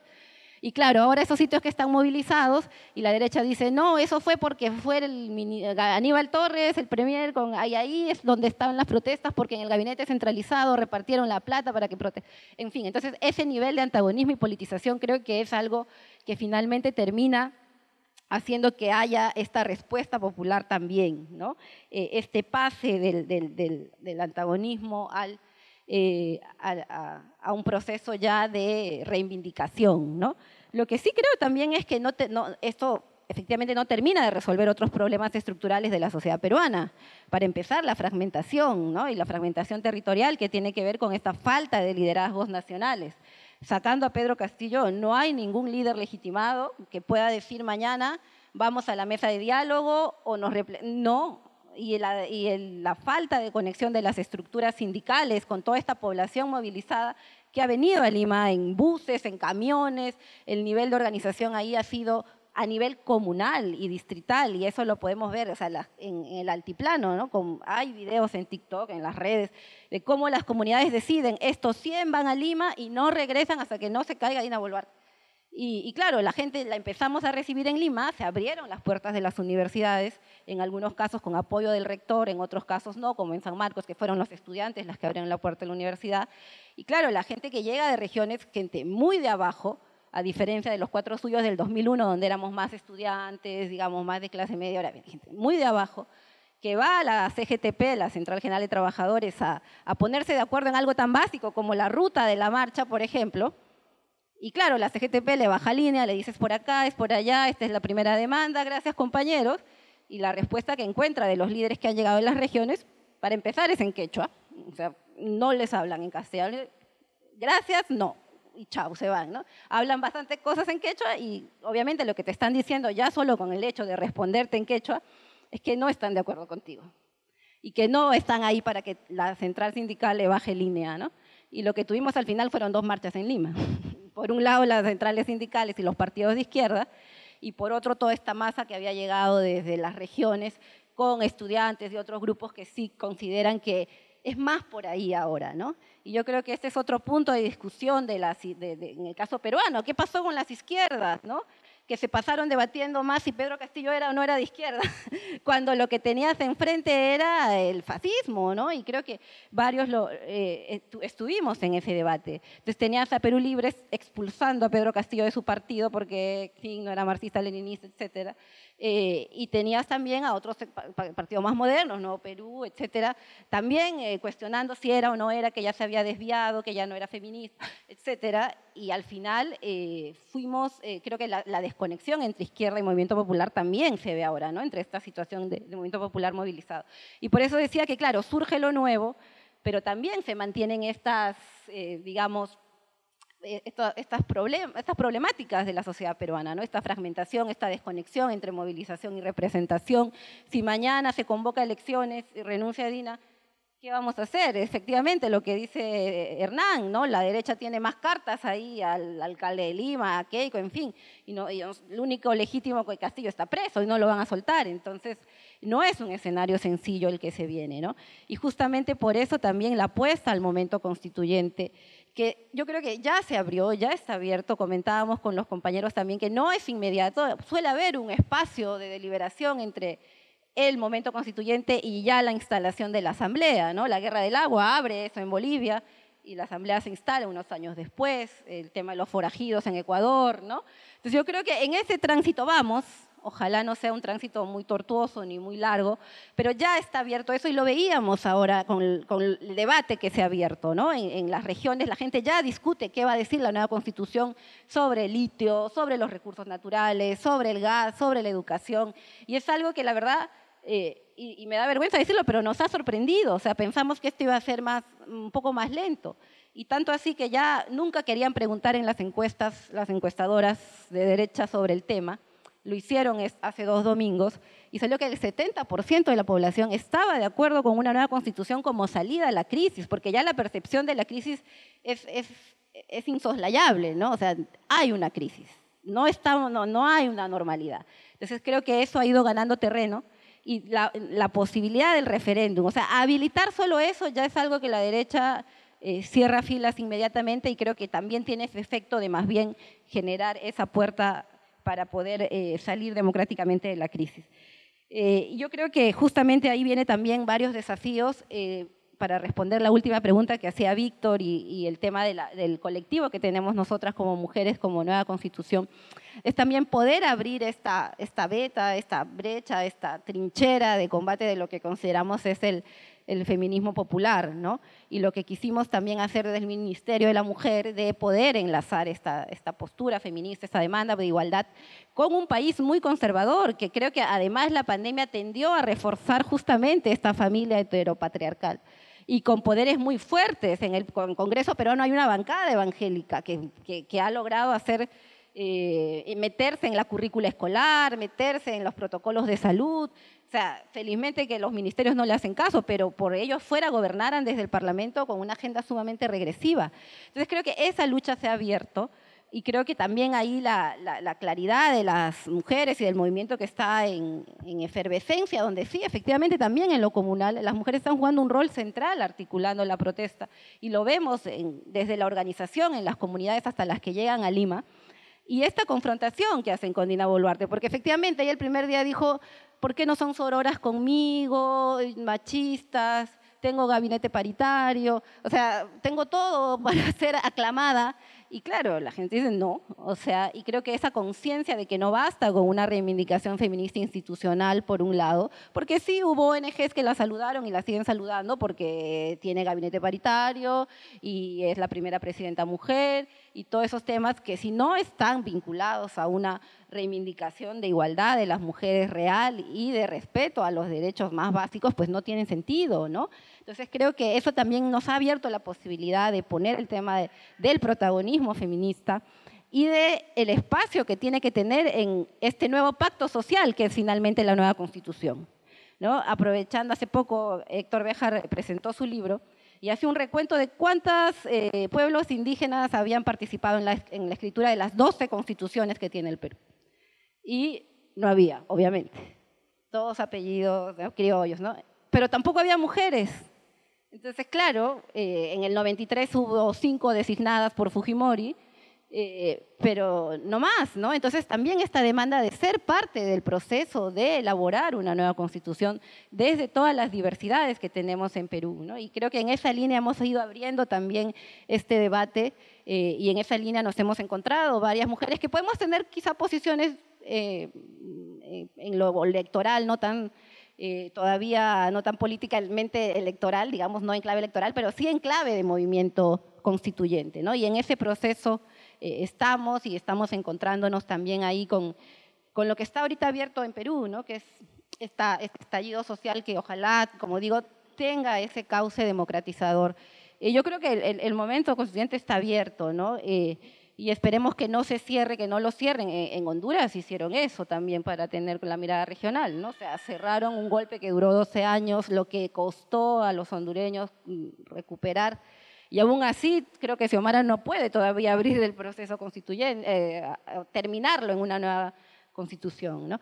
Esperemos que sea un poco menos tortuoso y creo que ahí está la, la fuerza que está demostrando también el pueblo peruano. Gracias.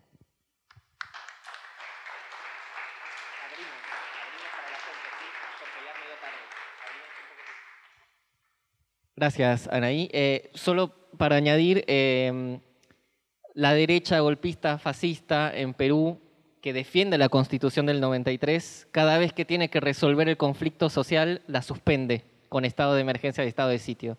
Entonces, eh, ellos mismos violan su propia constitución, ¿no? Para ejercer más mano dura, digamos. Em, bueno, compas, en vista de la hora, eh, creo que tenemos un momento para abrir eh, los micrófonos y para el que quiera o la que quiera intervenir, preguntar, eh, para Anaí o cualquiera de los ponentes, sí pedimos cierta brevedad para que haya espacio y tiempo para que puedan responder. Hay que, hay que aprenderlo. Eh.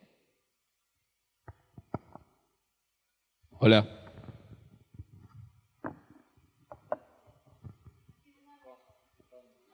Muchas gracias, muy buenas tardes a todos los presentes. Les saluda Juan Coñahui, cultor de la música andina peruana.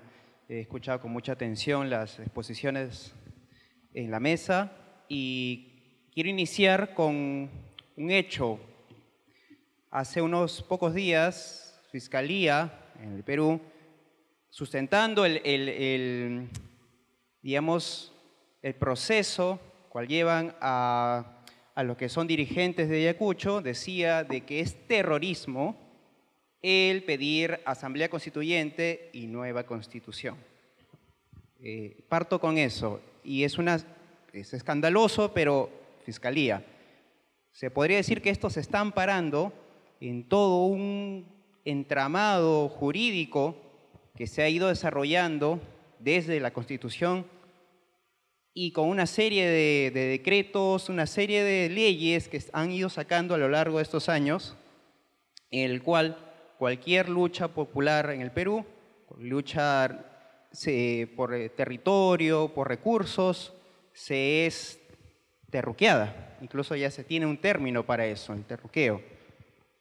Y esto ha ido creciendo, digamos, bajo el silencio o en todo caso de los sectores progresistas, dado que aquellas personas que se levantaron en su momento en armas, la guerrilla maoísta, no tienen derecho, si es que salieron de cumplir sus condenas, a ejercer la docencia, a estar en el Estado, ni, hacer, ni, ni elegirse, y se siguen persiguiendo. O sea, existe una cultura persecutoria en el país. Y viene mi consulta. ¿Habría alguna responsabilidad de las izquierdas capitalinas limeñas en este racismo? Porque muchas de aquellas personas que son y siguen siendo estigmatizadas son del Ande, en no ver esta realidad, en no, no mirarla y que siga creciendo y que dejar de que las derechas peruanas, también capitalinas, también de élites, sigan usando el San Benito del terruqueo para seguir acallando las luchas en nuestro país? Muchas gracias. Para toda la mesa.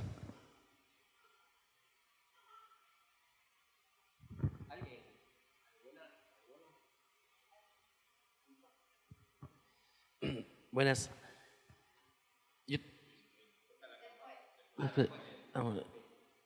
Yo, tengo un amigo periodista argentino que me comentó la otra vez, me dijo, tú sabes cómo son la porquería de los medios en Argentina, de los medios de comunicación, y por eso me gusta ir al Perú, porque al lado de los medios peruanos, Clarín es un modelo de deontología periodística. Eh, en Perú, tres grupos económicos tienen 95% de los medios. Quisiera preguntar a la mesa, a Anaí o a los otros compañeros, eh, ¿cuál ha sido el papel de la prensa alternativa, de los medios alternativos en esta revuelta popular? Hola, yo quería eh, preguntar un poco lo, que había dicho el compañero que, que habló primero, el rol internacional, sobre todo porque, ahí me escucho mejor, eh, porque Perú nunca había participado, digamos, en los grupos más progresistas anteriores, que desde el 2000, digamos, no había participado en la oleada anterior, y sin embargo tuvo bastantes, o sea, Castillo tuvo bastantes dificultades para integrarse, ¿no? Estoy pensando en declaraciones de Correa, eh, y un apoyo que fue como distinto al resto de los procesos. Y, esto, nada, en el último mes vimos que cambió mucho y muy rápido, ¿no? En el apoyo internacional y cómo eso juega para, para la caída de Dina en este momento. Gracias. Buenas tardes, mi nombre es Lilian, soy vecina de la Villa 31. Em, quería preguntar eh, dos cosas. Principalmente habían nombrado, por ejemplo, em, la dificultad de poder ver, bueno, eh, un, como un análisis mucho más amplio o quizás más a futuro porque no hay referentes hoy, como quizás en su momento lo fue Castillo para presidente, y llegadas unas nuevas elecciones, la derecha tiene eh, quizás más campo ahí, más herramientas para avanzar. Em, con este panorama me gustaría saber eso, por ahí qué análisis tienen em, las y, eh, bueno, y, el compañero eh, hacia más adelante, digo, sí, en el panorama de que Dina renuncie y que haya nuevas elecciones, ya que entiendo que según el proceso, eh, no sé si el paso siguiente o los, o los dos pasos siguientes, digo, es que mm, asuma el presidente del Congreso. Em, entonces me gustaría saber eso. Y por otra parte, para Dina, em, quería preguntarle, también había mencionado la solidaridad de la, de la UTEP con con, bueno, las diferentes organizaciones que están haciendo movidas y demás. Hay eh, peruanos autoconvocados que no son de organizaciones específicas, sino, como menciono, peruanos autoconvocados, eh, que están haciendo movidas en diferentes lugares, en el consulado, en la embajada. Eh, esto, también saber si se van a sumar a, esas, a esos repudios, a esas visibilizaciones, porque me parece que es necesario seguir siendo más personas. Esto, yo en el barrio, acá en la 31 nada más, coincido, hay organizaciones que eh, tienen muchos compañeros y compañeras que son extranjeros, que son, bueno, no solamente peruanos, ¿no? sino de toda la patria grande. Entonces, eh, saber eso, digo, si se están pensando quizás desde la UTEP, sumarse a este tipo de concentraciones. Buenas, eh, yo quiero hacer como una acotación más que una pregunta. Yo soy de peruanos, auto, una de peruanos autoconvocados Eh, me parecía importante un punto que resaltó Anaí, me parece importante decirlo y que también resaltó la compañera Dina, fuerte y en voz alta, que Anaí decía, por ejemplo, que las constituciones que dejan en su último libro decía que participaban personas no racializadas, blancas, hombres y pocas mujeres. Pero quería decir también que, que, no es lamentablemente solamente en el proceso constituyentes anteriores, sino que hoy por hoy lo vemos. Por ejemplo, nosotros tenemos un espacio que se llama Peruanos Autoconvocados en Buenos Aires, donde nos movilizamos, como dice la compañera, al consulado, a la embajada. Ayer hicimos una actividad bastante importante donde estuvimos compañeros desde las 9 de la mañana hasta las 12 de la noche y es como un llamado a atención en, en voz alta también porque las que participamos mayormente fuimos mujeres. De hecho, la compañera que se encuentra a mi costado fue una de las que estuvo y estuvimos de la mañana y somos mujeres, muchas de ellas madres, con hijos, con hijas, y son las que más resisten, las que tienen doble rol y las que se encuentran dentro de estos espacios, porque yo tomaba fotos y videos porque soy la encargada de ver los temas de prensa y era aproximadamente 70 compañeras y 30 compañeros. Y un llamado a atención en voz alta también porque quienes toman la palabra normalmente en estos eventos son los compañeros, porque les gusta hablar mucho y es como compañeras haciendo todo el trabajo desde la mañana, compañeras haciendo el trabajo de prensa, compañeras haciendo el trabajo de logística, compañeras hasta haciendo el trabajo de poder hacer recolección desde sus bolsillos, porque no nos pagan para hacer esto, y compañeros que quizás prefieren estar en otros espacios donde haya más visibilidad política y no asisten a estos espacios que son de base. Y me parece importante mencionar que, que, no es como en pasado, ¿no? que sigue pasando lamentablemente. Eh, yo no sé, yo tengo muy poco tiempo viviendo en Argentina porque estoy acá haciendo una maestría, pero eh, pasa mucho con, con, la comunidad peruana, ¿no? Entonces me parecía importante resaltarlo, visibilizarlo, y ya que la compañera nos mencionó hace un poco, también invitarlos y invitarlas, porque dentro de este espacio también que tenemos, y hay que mencionarlo, las compañeras y compañeros son, bastante, son compañeros precarizados y racializados casi todos, lo cual también enuncia que su participación es una participación de compañeros y compañeras que no es por una afiliación política, porque conversando te das cuenta que muchos nos autoconvocamos por ser peruanos y salvo algunas tres, cuatro personas, no hay como afiliaciones, sino porque hay un tema que se mencionó en la mesa, ¿no? que esto convoca más allá de una discusión que pasó con Castillo, de hecho, de derechas y izquierdas, sino que convoca a alguien como un tema más de imagen, simbólico, de representación, de gente que se manifiesta en base a un candidato que sentía que era cercano a ellos. ¿no? Entonces, nada, me parecía importante resaltarlo. Conozco a la compañera Anaí, este, tengo el gusto de conocerla. Entonces, mencionar cómo, cómo, en la actualidad sigue pasando y quizás como una apertura a poder reflexionar sobre eso y poder ver hacia adelante con ese tema y invitarlos también, a, si quieren sumarse a las convocatorias que hacemos. Nosotros tenemos una página, estamos en Twitter, perdón que hago propaganda un poco, en Twitter, en Facebook, en Instagram y en TikTok como peruanos autoconvocados y hacemos todo el tiempo convocatorias para que se sumen todas las personas que puedan, porque mientras más, mucho mejor. Muchas gracias. Gracias, compa. Yo eh, solo porque acordamos por ahí, hacemos dos rondas después. Continúa Primero eh, respondemos o que Anaí y Dina respondan esto y seguimos con cinco preguntas más. ¿Les parece?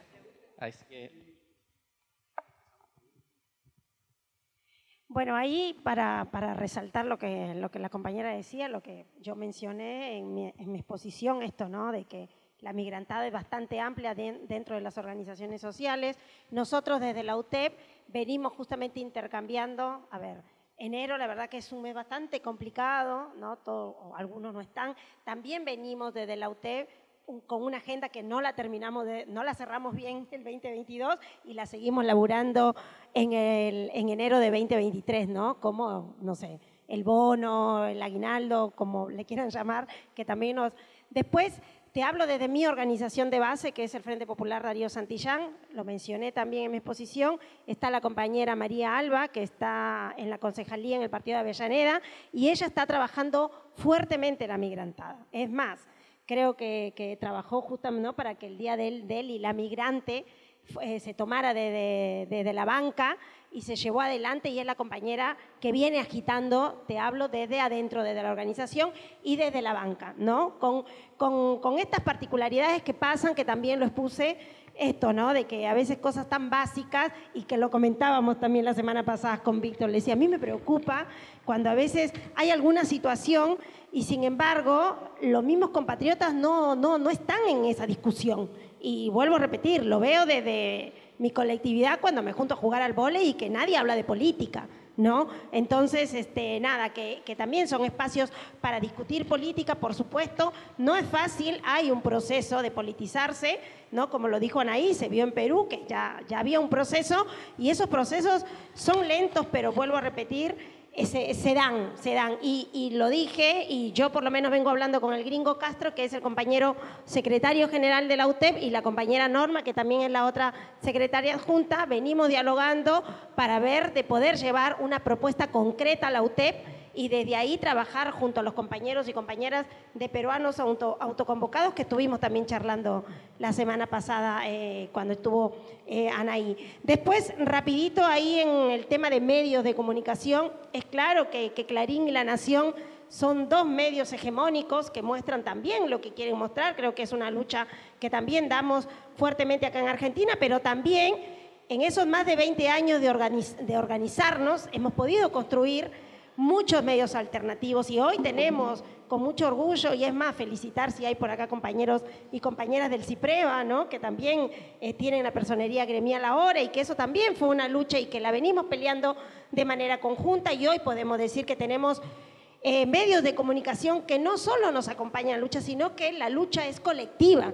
¿No? Y también los medios alternativos, no sé, yo desde mi organización, por ejemplo, en, en la Villa 21, tenemos las Che Barracas, que también no hay un montón de alcance, pero por lo menos desde lo pequeño vamos también. Y bueno, y hoy no nos olvidemos que están los aparatitos que también, ¿no? Y que también aprendimos incluso haciendo talleres, porque entendemos que lo que, que se hace más invisible aún, aún las cosas que no se muestran, ¿no? Y, y desde la economía popular tenemos muy claro, porque si ustedes ven a los grandes medios hegemónicos, las placas son los piqueteros quieren más planes, los vagos quieren más planes, no quieren trabajar. Sin embargo, la economía popular es trabajo. Si bien es cierto, no, tenemos una relación de empleo, porque no tenemos los derechos laborales que se garantice, que, se, que estén garantizados, tenemos trabajo. Y es un trabajo que muchas veces nos lo llevamos adelante, nos lo inventamos frente a una necesidad. Así que desde ese lugar resaltar que hoy la economía popular eh, y, el, y el, el, sector popular, ¿no? La, la, eh, desde los barrios hemos podido construir esas redes con medios alternativos y también desde, desde la red, no sé, Pienso en la carpintería. Bueno, hagamos un, perfil donde mostremos qué hacemos desde la rama de construcción, todo lo que venimos laburando en las mejoras en los barrios populares, haciendo cloacas, haciendo veredas, haciendo conexiones eléctricas. Todo eso lo venimos mostrando y también vuelvo a repetir, formándonos, entendiendo que tener un canal de televisión no es fácil y que muchas veces es fácil poner las placas de los planeros, pero es sería mucho más fácil que en vez de poner esos títulos vengan a conocernos, entonces vamos nosotros hacia, hacia esas redes, ¿no? Como también hay canales de televisión como es Crónica, como es este C5N, que nos convoca y también nos, nos dan un lugar para poder expresarnos y mostrar lo que hacemos todos los días. Pero bueno, en ese camino andamos y, yo creo que, que, que venimos muy bien por ese camino. Venimos, venimos llevando bastante, bastante fuerte esa, esa lucha. Eso.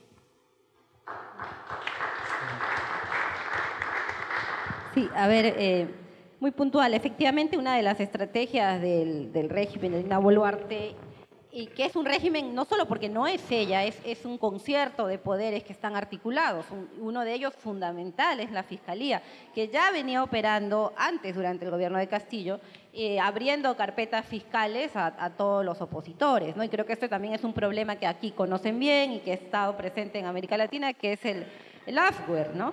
Y que además tiene que ver con, creo que algo es lo más difícil de cambiar en los gobiernos progresistas, que es el sistema judicial. Quizá ahí Hernán puede dar el, tema de Argentina, pero efectivamente cambian a veces el tema de recursos, se cambian algunos temas, pero este, eh, los poderes judiciales, fiscales, son ya un poder aparte autónomo que está politizado y en el caso peruano lo hemos visto actuar muy, muy, eh, deliberante todos los 15 meses del gobierno de Castillo y también ahora con Dina Boluarte. ¿no? Ya la sostienen los partidos que perdieron las elecciones, la derecha y el Fujimorismo, la Fiscalía y eh, las fuerzas policiales militares y los grupos de poder económico. Entonces, sí es un actor que ha estado muy activo y que lo hemos visto también con esta eh, eh, estos argumentos que pone para eh, abrir carpetas de terrorismo a los manifestantes. ¿no?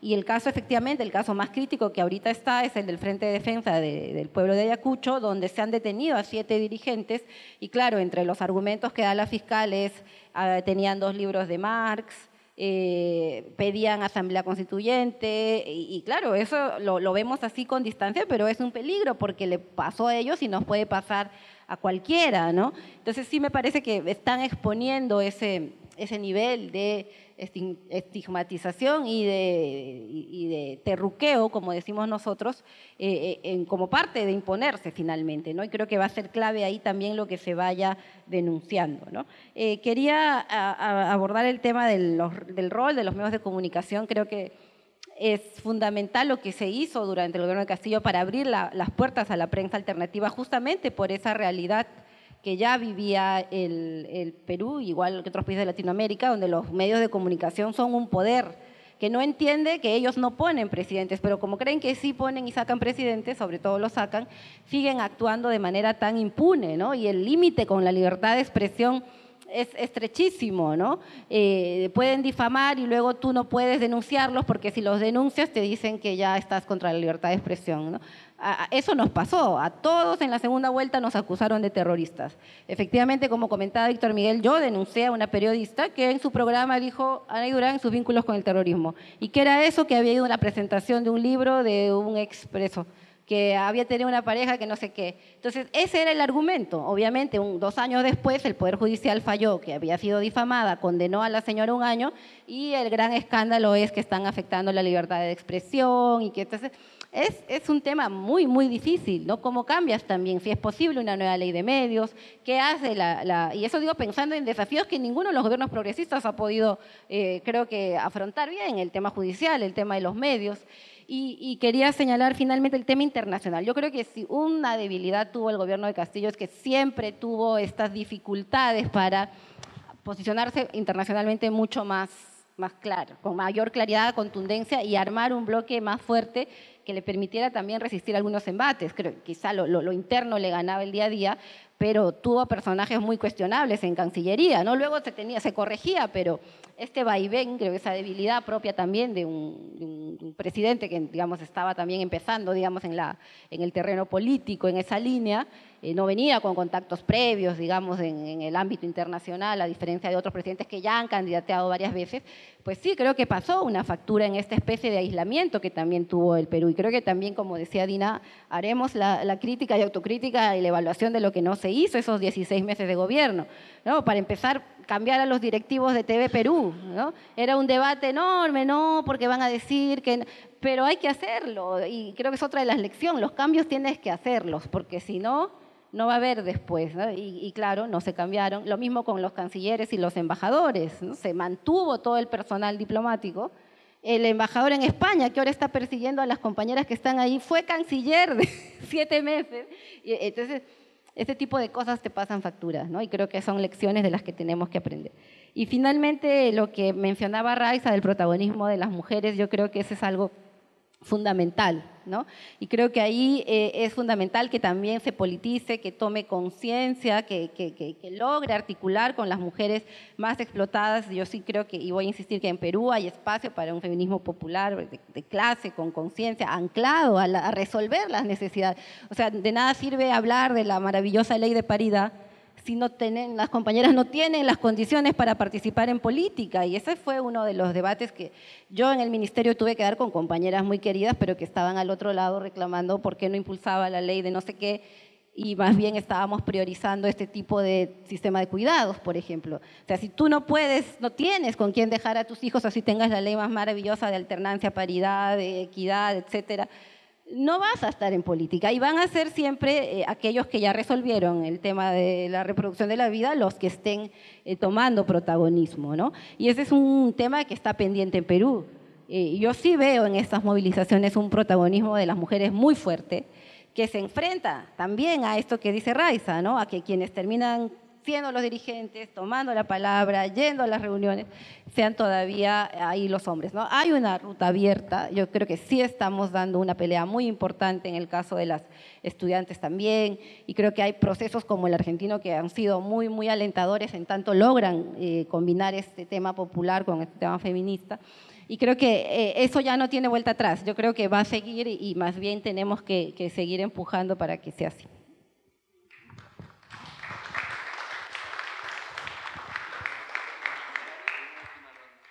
No, cortito por ahí, lo de mm, la importancia del internacionalismo y la plurinacionalidad en las propias organizaciones y movimientos, ¿no? Eh, pensamos la plurinacionalidad y muchas veces lo reducimos a los pueblos indígenas, a los ámbitos rurales.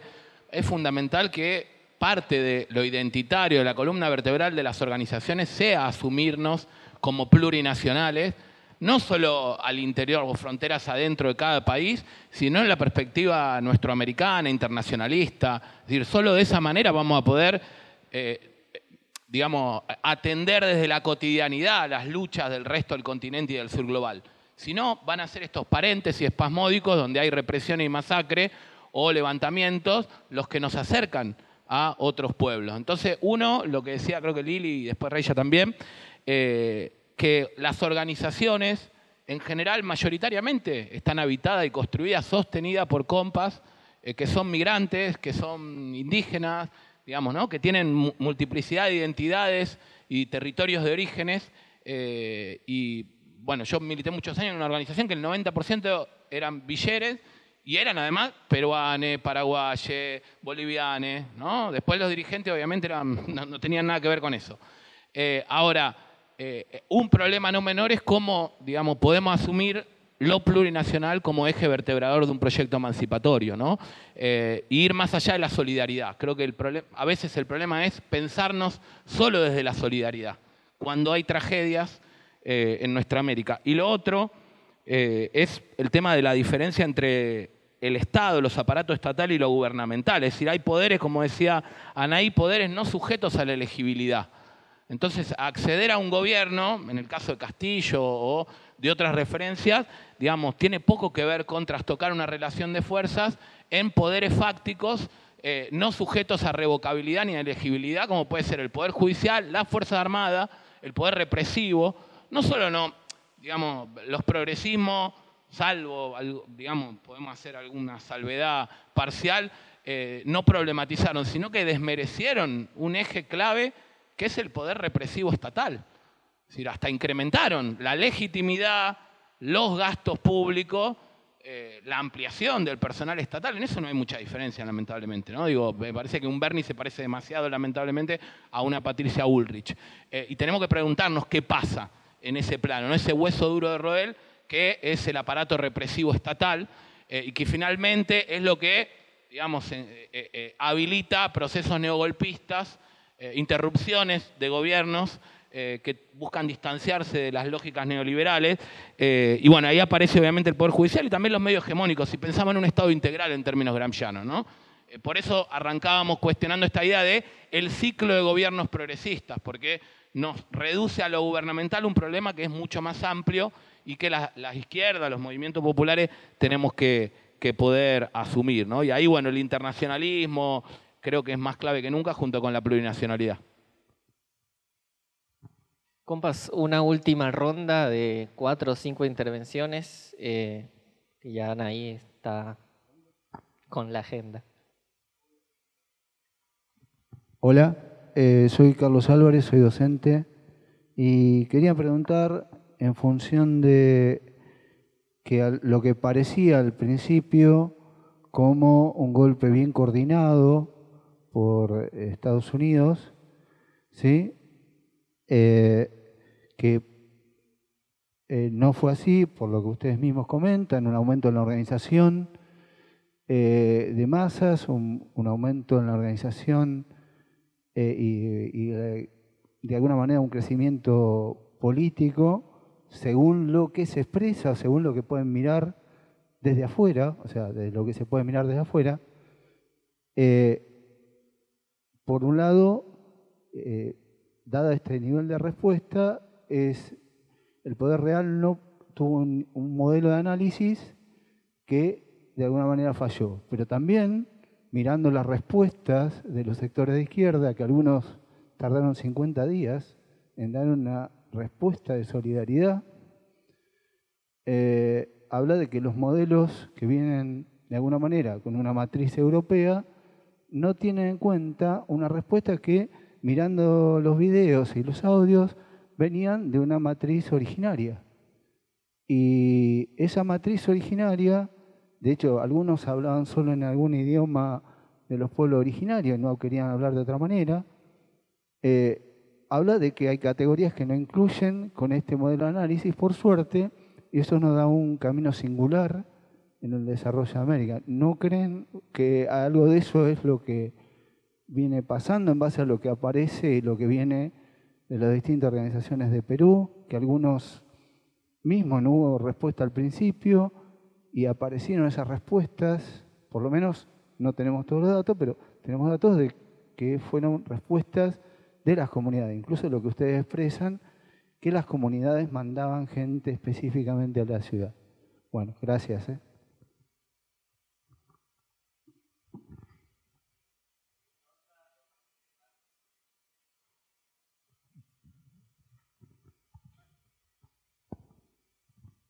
¿Qué tal? Buenas tardes. Una pregunta concreta para Naí. No creo que el gobierno de Boluarte dure mucho, creo que lo que está pasando en el Perú es un final, creo, muy próximo. La pregunta concreta es si existe alguna coalición de izquierda progresista que pueda unirse a este avance de la derecha conservadora neofascista. Gracias.